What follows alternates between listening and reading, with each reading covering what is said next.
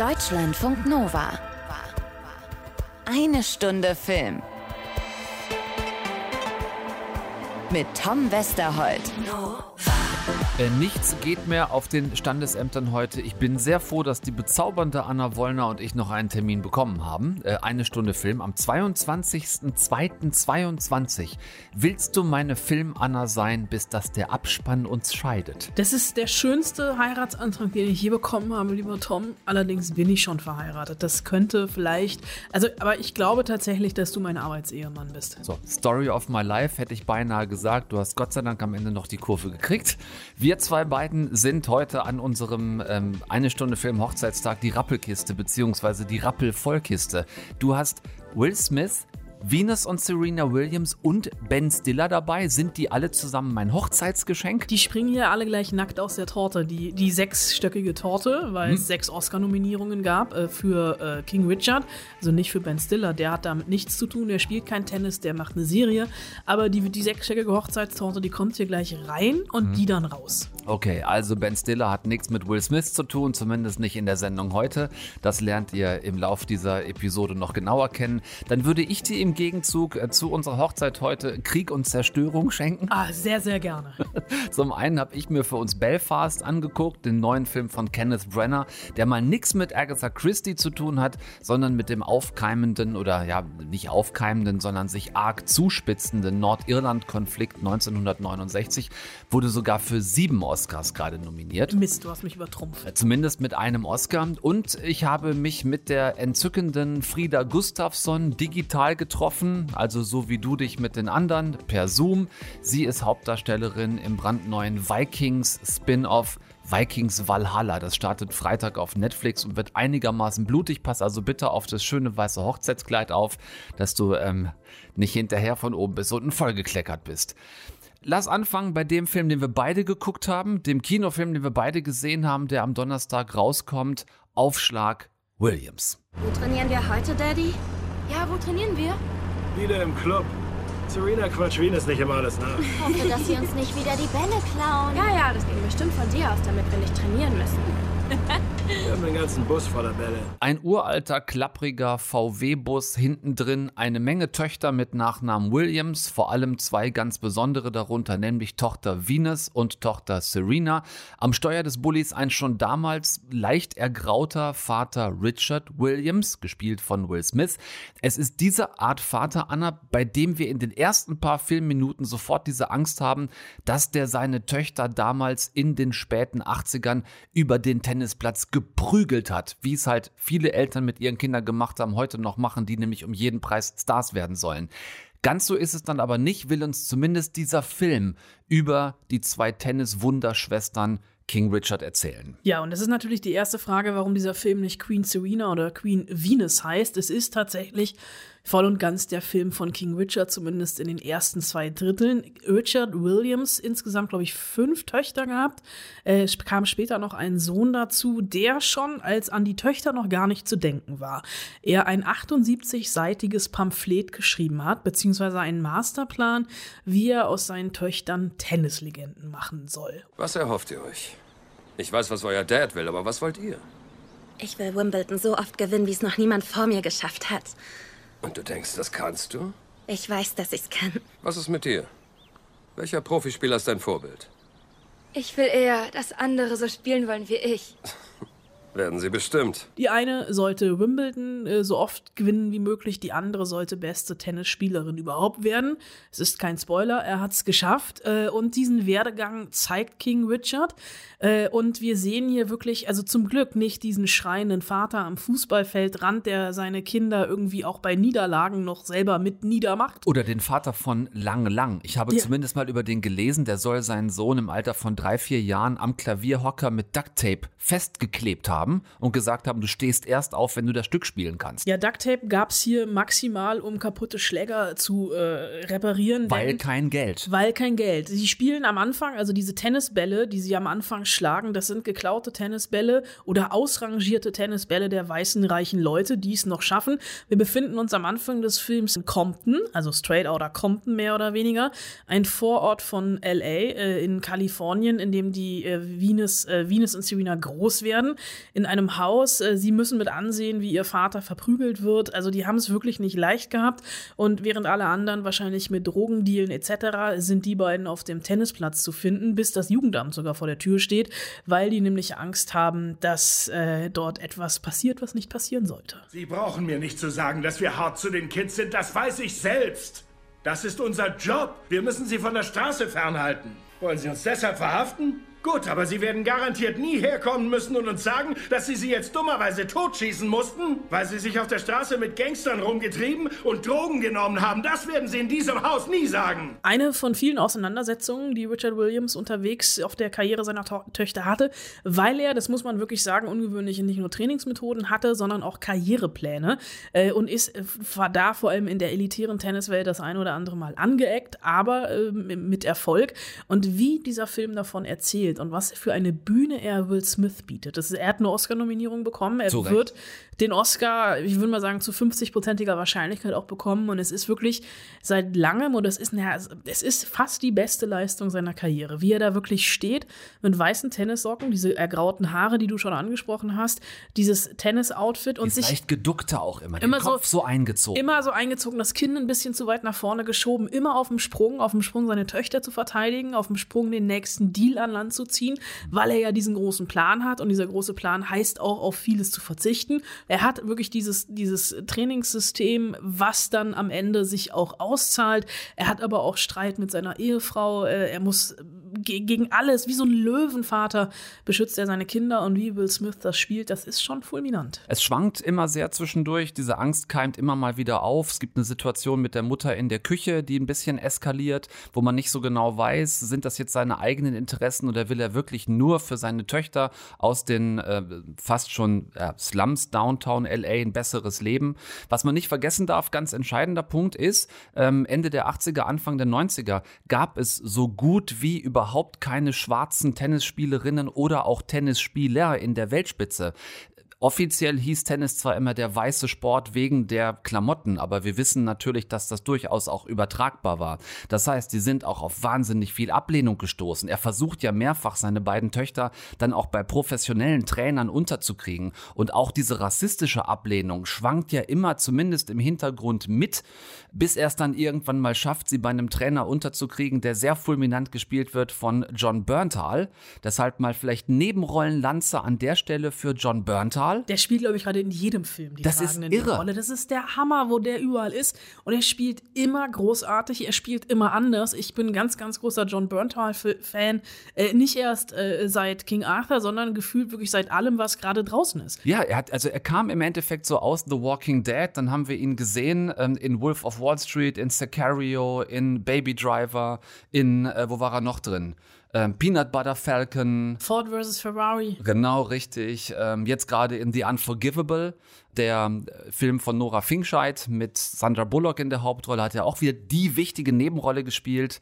Also äh, ganz krass, der Typ ist überall zu in, finden. in The Many Saints of Newark, diesem Sopranos-Mafia-Ding, ist er auch dabei. Also Ganz ich genau. bin nicht nur King Richard-Fan, sondern auch John Berntal-Fan an dieser Stelle. Was wir am Endeffekt nicht beurteilen können, ist, ähm, ob der Vater von Serena und Venus Williams, den Will Smith hier so fulminant spielt, ob er am Ende doch ein bisschen glorifiziert wurde und vielleicht doch ein ziemlicher Tyrann war oder ob er wirklich nur eine Chance für seine Töchter wollte. Ähm, das werden wir vielleicht noch ein bisschen rausfinden gleich.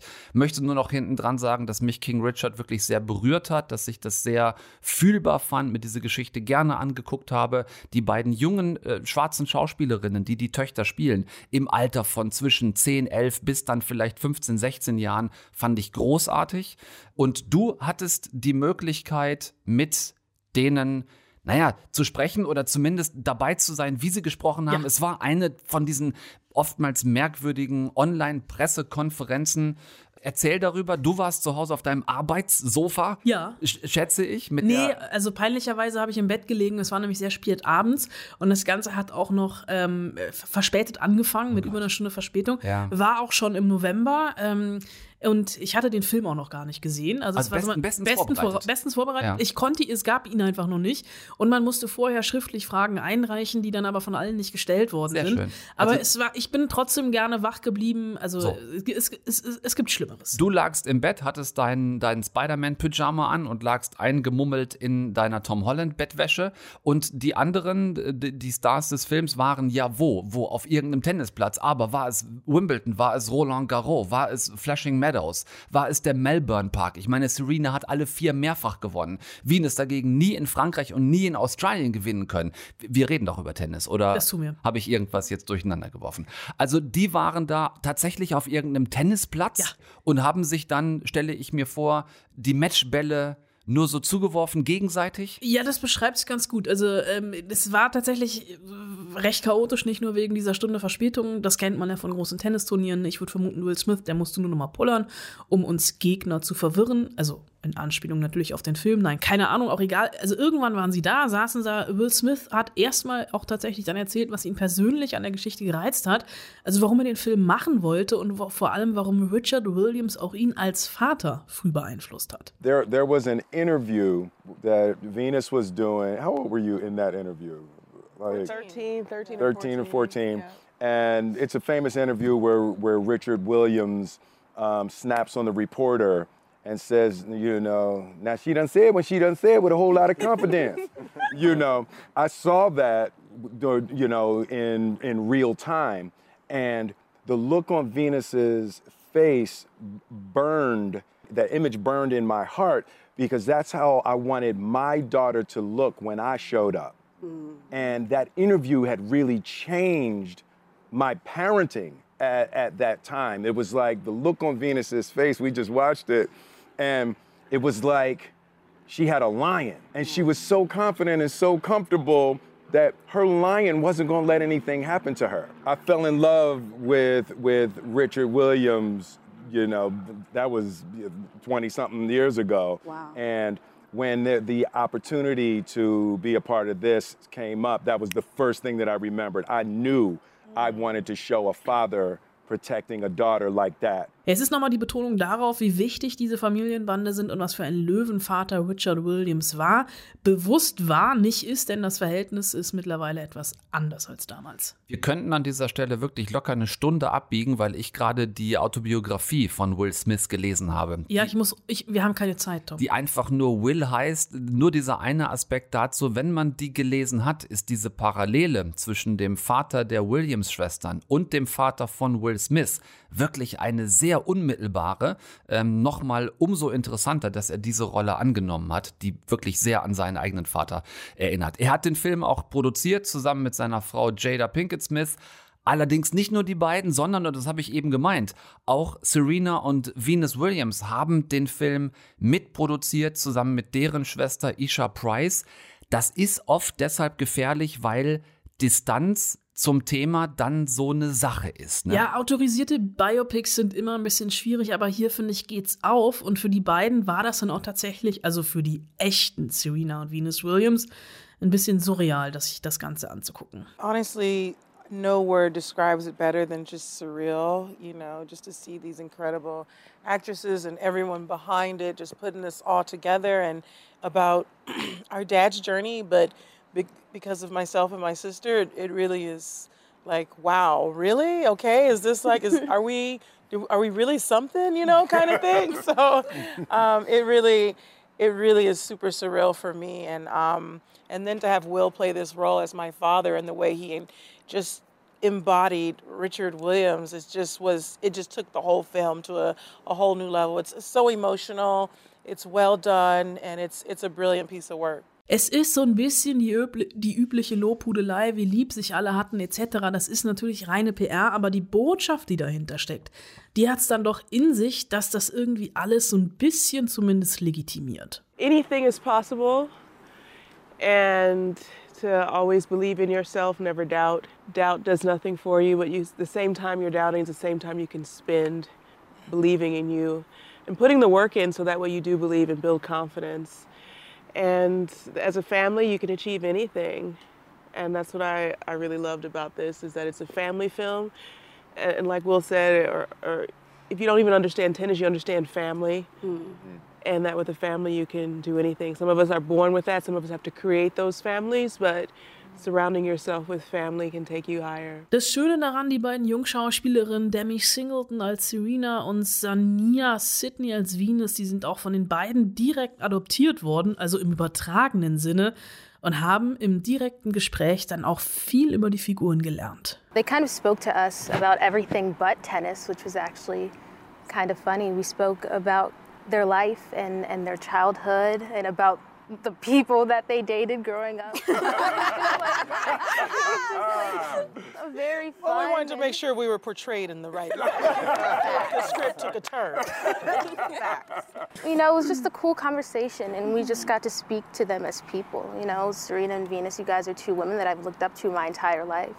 Um, and so it was really Vom Privatleben der beiden erfährt man recht wenig in diesem Film, außer natürlich dieser Vater-Töchter-Beziehung und auch zur Mutter. Aber hey, vielleicht kommt ja doch irgendwann eine Fortsetzung. Also Queen Serena oder Queen Venus. Man muss definitiv kein absoluter Tennis-Crack oder Fan sein, um sich diesen Film ab Donnerstag äh, anzuschauen. Es reicht schon ein Interesse an einer wirklich spannenden, bewegenden Familiengeschichte. Tolle Darsteller, äh, zu Recht sechsmal für den Oscar nominiert. Ich drücke übrigens Daumen für Will Smith, einfach weil ich ihn ja, weil ich ihn grundsätzlich mag, weil ich finde, dass er manchmal auch ein bisschen unter Wert verkauft wird, weil dann doch ganz schnell nur über äh, Prinz von Bel Air geredet wird oder über Bad Boys oder über Independence Day, also die unterhaltenden Sachen, die er gespielt hat. Er hat auch andere Rollen gespielt in seiner Karriere, wir wissen das und dass er das kann, zeigt er hier, finde ich, sehr deutlich. So, von den beiden äh, wahnsinnigen Tennis-Überstars ähm, zu einer Frau, die nicht unbedingt zwingenderweise den Tennisschläger professionell schwingt, aber dafür Schwert und Axt, nämlich Frieda Gustafsson. Bitte wer?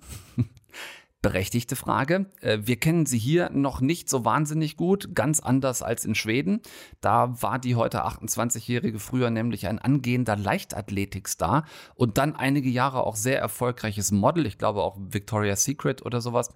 Ähm, bevor sie dann 2013 mit der Schauspielerei angefangen hat, Du und alle anderen, ihr lernt sie gleich noch kennen. Zuerst aber zu der Serie, in der sie Äxte und Schwerter schwingt und mindestens einen Aufschlag wie die Williams-Schwestern hat.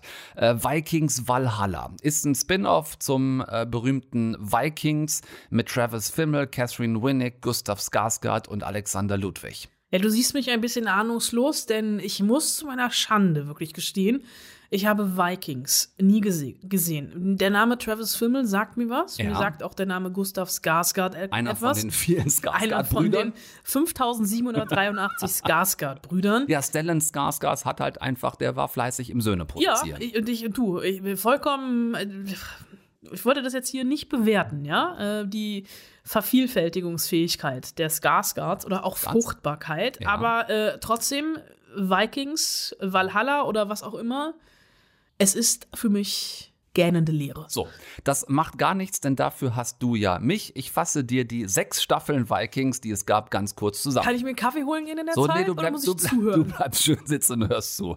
So, pass auf. Ragnar Lodbrok, großer Wikinger aus Kattegat, erste Frau Lagertha, große Schildmaid, Sohn Björn Eisenseite, Megatyp. Zweite Frau Aslog, drei Söhne, Übe, Witzak und Ivar.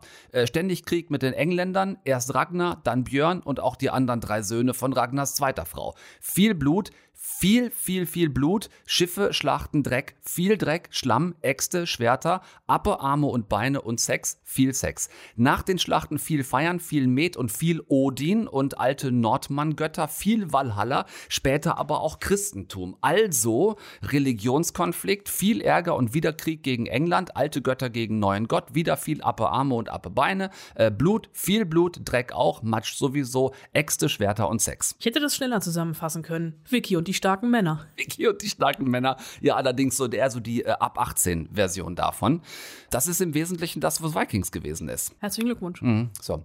Ähm, ich war raus ungefähr bei Ragnar Lodbrok. Das Interessante an diesem Spin-off ist jetzt, dass sie das wirklich schlau gemacht haben, nämlich nicht wahlweise direkt am Ende angesetzt haben und versuchen, die Geschichte irgendwie weiterzuerzählen oder so ein langweiliges, wie kam es eigentlich zu all dem Prequel zu machen, wird ja auch gerne mal gemacht, wir erzählen jetzt die Vorgeschichte, sondern sie setzen 100 Jahre später an. Im Jahr 1000 irgendwas, Vorher waren wir immer so in den äh, 900er Jahren. Äh, Kattegat ist noch größer geworden, ist eine der frühen mittelalterlichen Mo Metropolen von Norwegen. Das, obwohl Kattegat eigentlich ein Meeresgebiet zwischen Dänemark und Schweden ist, aber wir wollen mal nicht kleinlich werden. Hier ist es, wie gesagt, eine Metropole in Norwegen. Und in Kattegat kommt ein Schiff an aus Grönland, darauf eine kleine Crew, die niemand in Kattegat jemals vorher gesehen hat. Mein Name ist Leif. Ich bin Harald Sigurdsson. Wir begegneten uns gestern. Ja, ich erinnere mich. Fredes sagte, du hättest ein Boot von Grönland hierher gesteuert. Ich könnte einen guten Kapitän gebrauchen, der kämpfen kann. Ich dachte, ihr würdet in England Rache suchen. Das tun wir. Dieser Live ist niemand ähm, Geringeres als Live Eriksson, der wirklich im Jahr 1000 irgendwas der erste Europäer gewesen sein soll, der nordamerikanischen Boden betreten hat, also der irgendwo dann ja, auf Höhe Kanada äh, gelandet sein muss mit seinem Schiff. Er kommt hier direkt aus Grönland zusammen mit seiner Schwester Freydis Eriksdottir und noch fünf anderen, die eigentlich nur in Kattegat Zwischenstationen machen wollen, aber wie das so ist, nur wenige Folgen später stecken die Grönländer in einem norwegisch-britischen Konflikt. So. Also wieder Wikinger, die sich mit irgendwem auf die Mappe hauen. Ich versuche dem was abzugewinnen, habe Hm. aber noch nicht ganz raus, warum ich das acht Folgen lang a 50 Minuten ertragen soll.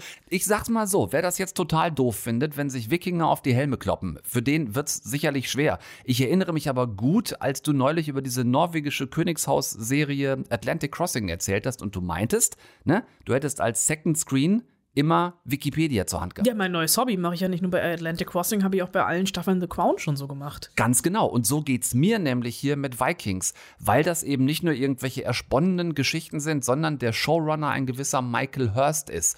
Äh, Von dem ist Vikings, von dem ist aber auch schon die Tudors gewesen oder auch ähm, als Kinofilm Elizabeth damals mit Kate Blanchett. Das heißt, der Typ hat wirklich ein mega Fable fürs Mittelalter und erzählt seine Geschichten zumindest so gut es geht entlang historischer Fakten. Das sind aus dem Frühmittelalter nicht unbedingt so viele, aber die es gibt, benutzt er. Also England damals wahnsinnig spannend. Es gab viele Königshäuser, die waren alle zerstritten miteinander, haben Kriege geführt. Deswegen auch für die Wikinger ein leichtes Ziel, so, weil man konnte die schnell angreifen, die hatten nur kleine Armeen und so weiter.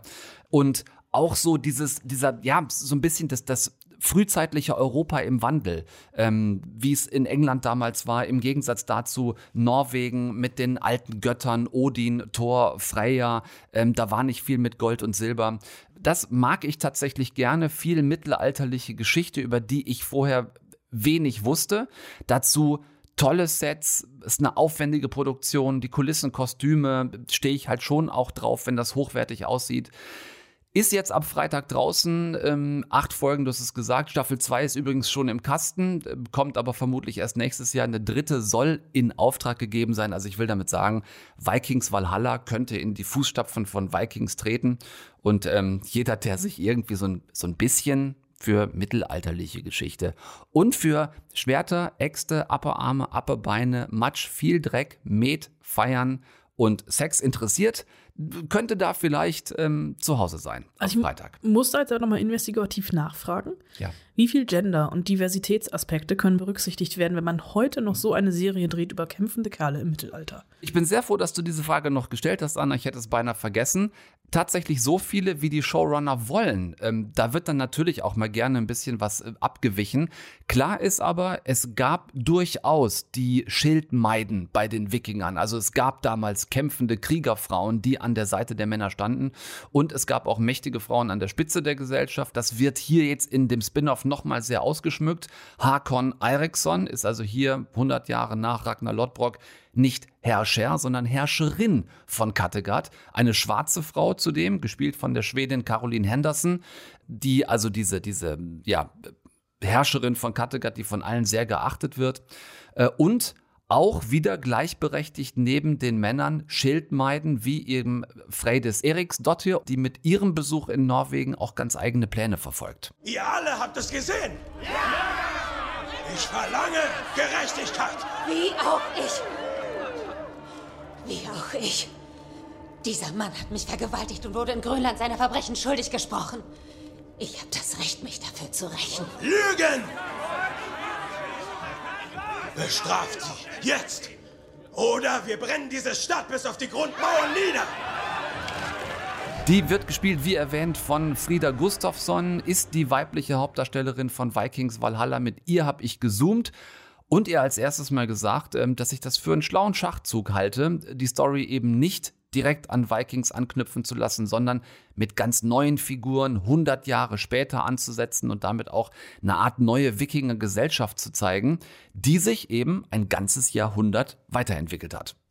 Yeah, I'm really glad that you say that. I mean, that's something that we've spoken about a lot. Um, how we want to capture, you know, some of the DNA of the previous show that, you know, so many people loved but at the same time create something new that can stand completely alone and stand on its own two feet.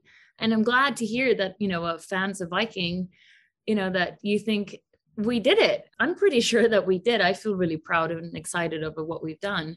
And it's it's great to hear that someone else thinks the same yeah, well, I think, you know, if you would have come up with a complete new timeline, which is very close to the past story, there would be more comparison, you know, but because of these 100 years, there is no comparison issue, right? Yeah, I, absolutely. And I think for us, you know, the theme in, in Vikings are they're exploring different themes than we do.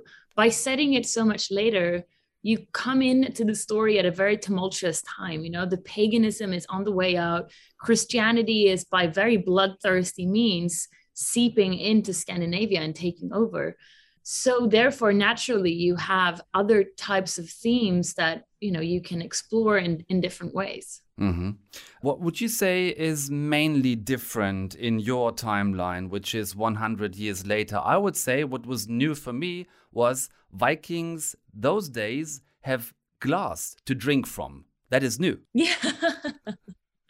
I love that. I love that. That's a detail that shows that you're a real fan and you're watching closely. What I think is different is, you know, the world has certainly expanded. By this time in history, you know when when björn ironside first travels you know to to north africa that's the first by this time you know the viking people they have traveled they have traded they have exchanged ideas and cultures with people from a vast part of the globe. So you'll see a, a, more multicultural if you if you want viking society that has borrowed influences from a wider span. You played the great uh, Freydis Eriksdottir the sister of Leif Erikson, um, which is interesting because about Leif Erikson, there is a lot of things to read in the history books, whilst about Freydis, there is, as far as I know, just her name. How did you get along with that? Um, well, I guess you just have to, you know, look at history and realize who writes this history women in general are quite forgotten in history. They're the wife or they're the sister, but there's not that much we know about them unless maybe they were a queen or a ruler. And even then, if you would compare, a, you know, a, a queen to a king, there's always so much more about the king. So I had to approach it in a way of re- realizing who wrote this down? I mean, the Vikings, the sagas, that comes from an oral tradition. You know, the stories that people have told around campfires in the great halls for generations and generations until, you know, in the 12th, 13th century, Snorri Sturlason from Iceland decided to write it down. So you have to realize what happened in those centuries. Well, Christianity became huge. And do you think that the Christians look with kind eyes upon a woman like Freydis? You know a woman who fights a woman who is you know out for revenge a woman who explores and you know she's active and she takes charge of her own life I don't think those early medieval Christians looked upon her and went, "Oh, let's write a saga about her." yeah, that is very very interesting and very important what you say because you kind of turned it around even more than in the original series. You put female leads up front. There is a lot of like female fighters, um, a female queen in Kattegat. Did you discuss the whole i won't say gender swap but the the importance of of gender equality nowadays to even um, show in a series the place in the year 1000 something? Um, well, I think, first of all, you know, Jarl Håkon is not gender swapped. I know that people might think so because Håkon, but Håkon is a very common Scandinavian name. And Jarl, Jarl Estrid Håkon, which is the character that Carolyn Henderson played, that's a purely fictional character, even though it's, of course, inspired by leaders of the past, both male and female. I think the importance of having her in that role, not only is she an you know wonderful performer and she brings this character on with such poise and integrity, but I think it was really important for the show to have two strong female characters who are not antagonistic you know?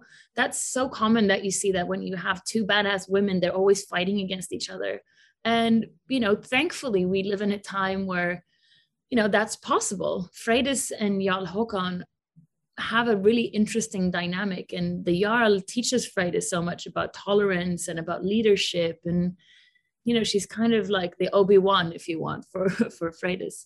And uh, with that being said, also, Viking women were quite liberated in the sense that they had probably more liberties than many women living today have.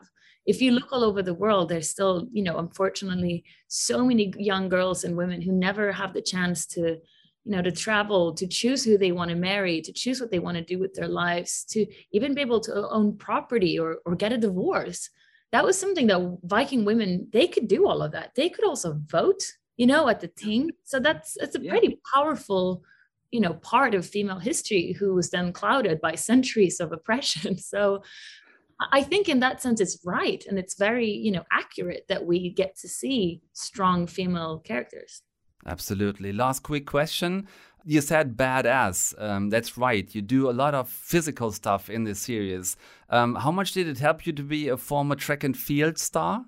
Well, I think it helped me immensely. I've always been a very physical person and I love training. And I think that helped me with the discipline to go the full, you know, to go the full distance of what it actually took to embody Freydis. It was a pretty big physical, you know, transformation for me. And I had to go on a very steep learning curve. So kind of knowing, you know, how to position your body and to work with your body, um, I think it helped. Yeah, that is what we see on the screen. Absolutely. So, season one of Vikings Valhalla is coming out now. Season two is already in the books. Are you guys going on? Is there coming more? What's the timeline? What's the plan? Oh, I wish I could say, but let's just say that we all pray to Alfadir, to Odin, and we burn our totems and he will show us the way. He will, definitely. Thank you very much, Frida Gustafsson. Um, thank you for the talk in Eine Stunde Film. All the best for Vikings Valhalla. You have one more fan sitting right here. I'm gonna watch it. Thanks for the talk. Thank you so much. It was my pleasure. Have a lovely day. Coole Frau, ähm, wenn auch dieses Treffen wieder quasi nur aus dem Homeoffice möglich war, per Zoom, am Rechner, im Büro, daheim. Ähm, du hattest das gleiche auch schon mit den Herren und Damen von King Richard. Weiß nicht, wie es dir geht. Es ist so eine Notlösung, aber ein bisschen nervt's schon. Es nervt total und ist die perfekte Überleitung zu unserer nächsten Serie, die sich nämlich, äh, die, die nicht funktionieren würde im Homeoffice weil sie eine ganz klare, strikte räumliche Trennung braucht. Mhm. Homeoffice. Für einige von euch sicherlich auch zu einem Nervfaktor geworden. Ähm, in dieser neuen Serie von Ben Stiller, die Severance heißt, seit letztem Freitag auf Apple TV Plus draußen, ähm, geht es darum, du hast eben nicht nur reingeguckt, Anna, sondern auch mit Ben Stiller gesprochen. Ähm, bevor wir über den reden, erklär uns kurz ein bisschen mehr zur Serie, worum es genau geht. Ja, zum Glück sind wir gerade beide noch im Büro und ich kann mich an meine Arbeit erinnern, denn würde ich in dieser Serienwelt leben und ich hätte schon Feierabend, würde ich mich an nichts erinnern und würde noch nicht mehr wissen, wer du bist. Das wünsche ich mir manchmal wirklich zugegeben, ah, sehr, aber ich äh, schweife sehr. ab. Mhm. Es ist eine Workplace-Serie, also sie spielt am Arbeitsplatz bei Lumen Industries und die Mitarbeitenden hier haben sich einer Prozedur unterzogen. Es gibt das Arbeits-Ich und es gibt das Privat-Ich. Ich weiß, wenn die Prozedur abgeschlossen ist, ist es mir nicht mehr möglich, auf meine persönlichen Erinnerungen zuzugreifen. Solange ich auf der Severance-Etage von Lumen bin. Und ich werde keine Erinnerungen an die Arbeit haben, wenn ich am Ende des Tages nach Hause zurückkehre. Es ist mir bewusst, dass diese Veränderung umfassend ist und irreversibel. Ich gebe, diese Erklärung freiwillig ab. Nach Feierabend ist man dann wieder das Privat-Ich, kann sich aber an die Arbeit nicht erinnern und andersrum. Und diese Trennung macht zwei der MitarbeiterInnen dann doch ein bisschen zu schaffen. Also nachdem du das eben schon so schön anschaulich äh, beschrieben hast, es klingt gar nicht so verkehrt, ne? Also manchmal hätte ich das auch ganz gerne nach einem stressigen Tag, dass ich mich an all das, was gewesen ist, nach Möglichkeit nicht erinnern könnte. Aber ganz so einfach wird es hier wahrscheinlich dann doch nicht sein. Nee, es ist eine Science-Fiction-Serie, in der die Work-Life-Balance nämlich ziemlich auseinanderdriftet und diese Welt ist rein fiktiv und anders fühlt sich, und das ist das Merkwürdige daran, dann aber doch irgendwie komisch vertraut an. Und dieses Gefühl hatte nicht nur ich beim Gucken, sondern auch Ben Stiller beim Lesen, nämlich beim Lesen des Drehbuchs. That, that idea of this, uh, this familiar yet not familiar world. I felt that's what, you know, that was what we had to go off of. And understand the reasons for everything that existed in the world. But in terms of the creation of the outside world, that almost was I think in a, in a way a little more challenging to figure out like what the rules of the outside world should be so that we could keep it in a you know the word generic kind of just came up a lot because I felt like okay it should feel like a place that we know but we're not quite sure specifically where it is. It's America but what time frame?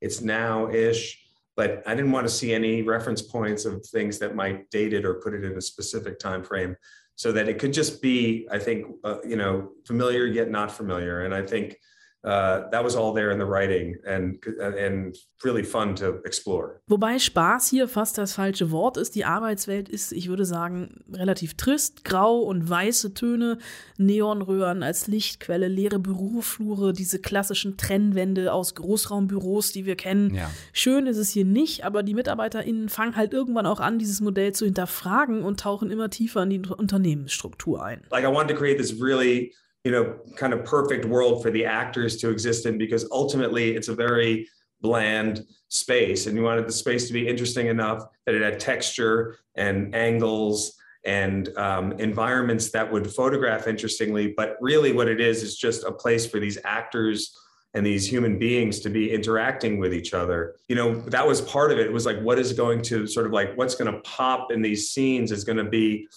the actors you know, and like, and this, these four people in this white room talking to each other a lot for like nine hours. So I think that was part part of what was really important about it too. And so then every little decision became important in terms of like how do we highlight that?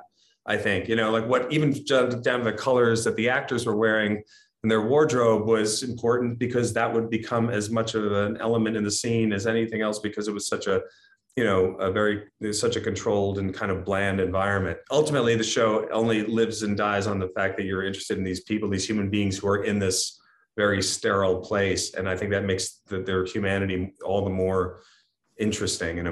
In Schauspieler übersetzt heißt das, das habe ich fatalerweise noch gar nicht erwähnt, Adam Scott, Patricia Arquette, Christopher Walken, John Turturro, Burt Lower, Zach Cherry oder anders gesagt ein ganz fantastischer Cast. Ich wollte gerade sagen, also wer da alles für Ben Stiller vor der Kamera gestanden hat, ist schon einigermaßen amtlich. Er selbst aber eben nicht vor der Kamera, wenn ich es richtig verstanden habe. Korrekt. Ben Stiller hat Regie geführt, zumindest bei sechs der neun Folgen und er hat sich in den letzten Jahren ja eh so ein bisschen zurückgehalten, was das Auftreten vor der Kamera angeht.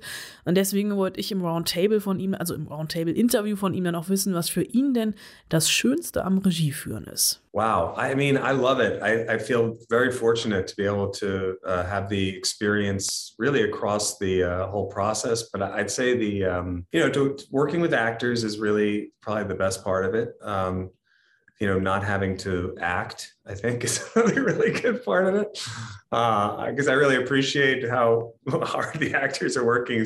You know, over the years, I, I obviously acted a lot and acted and directed. And this last, you know, few years of my life, I made a choice not to do that. And I, I really enjoy that. And so, yeah, you know, when you can cast these wonderful, uh, talented people who are, smart and dedicated and top of their craft. And like i think our cast is uh, you know it's amazing who we have in the show and what they bring. It's that's just a joy because then you're you're acting as an audience for them and, and you have a vision in your head of what how you see this whole thing. But then they're going to bring so much that you that you can't predict and um, and is, is so necessary. So that interchange is really uh, probably the, the most, you know, enjoyable part of it. Den Austausch mit den Schauspielern, den mag er und den hatte er hier in Severance durch die Reduktion auch in diesen sehr intensiven neuen Folgen. So, ich habe gerade überlegt, was ich eventuell als nächstes gucken könnte. Severance kommt auf die Liste, ist seit Freitag auf Apple TV Plus draußen, könnt ihr auch austesten.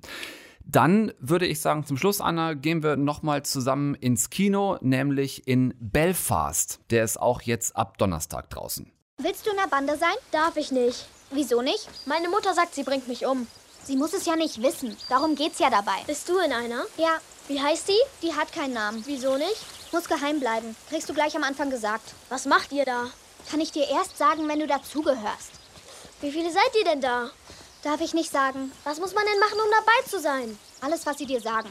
Das, was wir hier gerade gehört haben, könnte auch ein kleiner Ausschnitt aus Wir Kinder aus Bullabü sein. Schon die allererste Szene des Films sieht genau danach aus. So ein bisschen wie in der Musical-Eröffnungsszene in La La Land. Ähm, toben, so perfekt choreografiert, Kinder eine Wohnstraße entlang, am Rand lückenlos geschlossene Reihenhäuser in einer offensichtlichen Arbeiterstadt oder Arbeitersiedlung zumindest. Es wird Ball gespielt und Fangen gespielt. Die Mütter tragen Petticoat, die Männer tragen Hüte.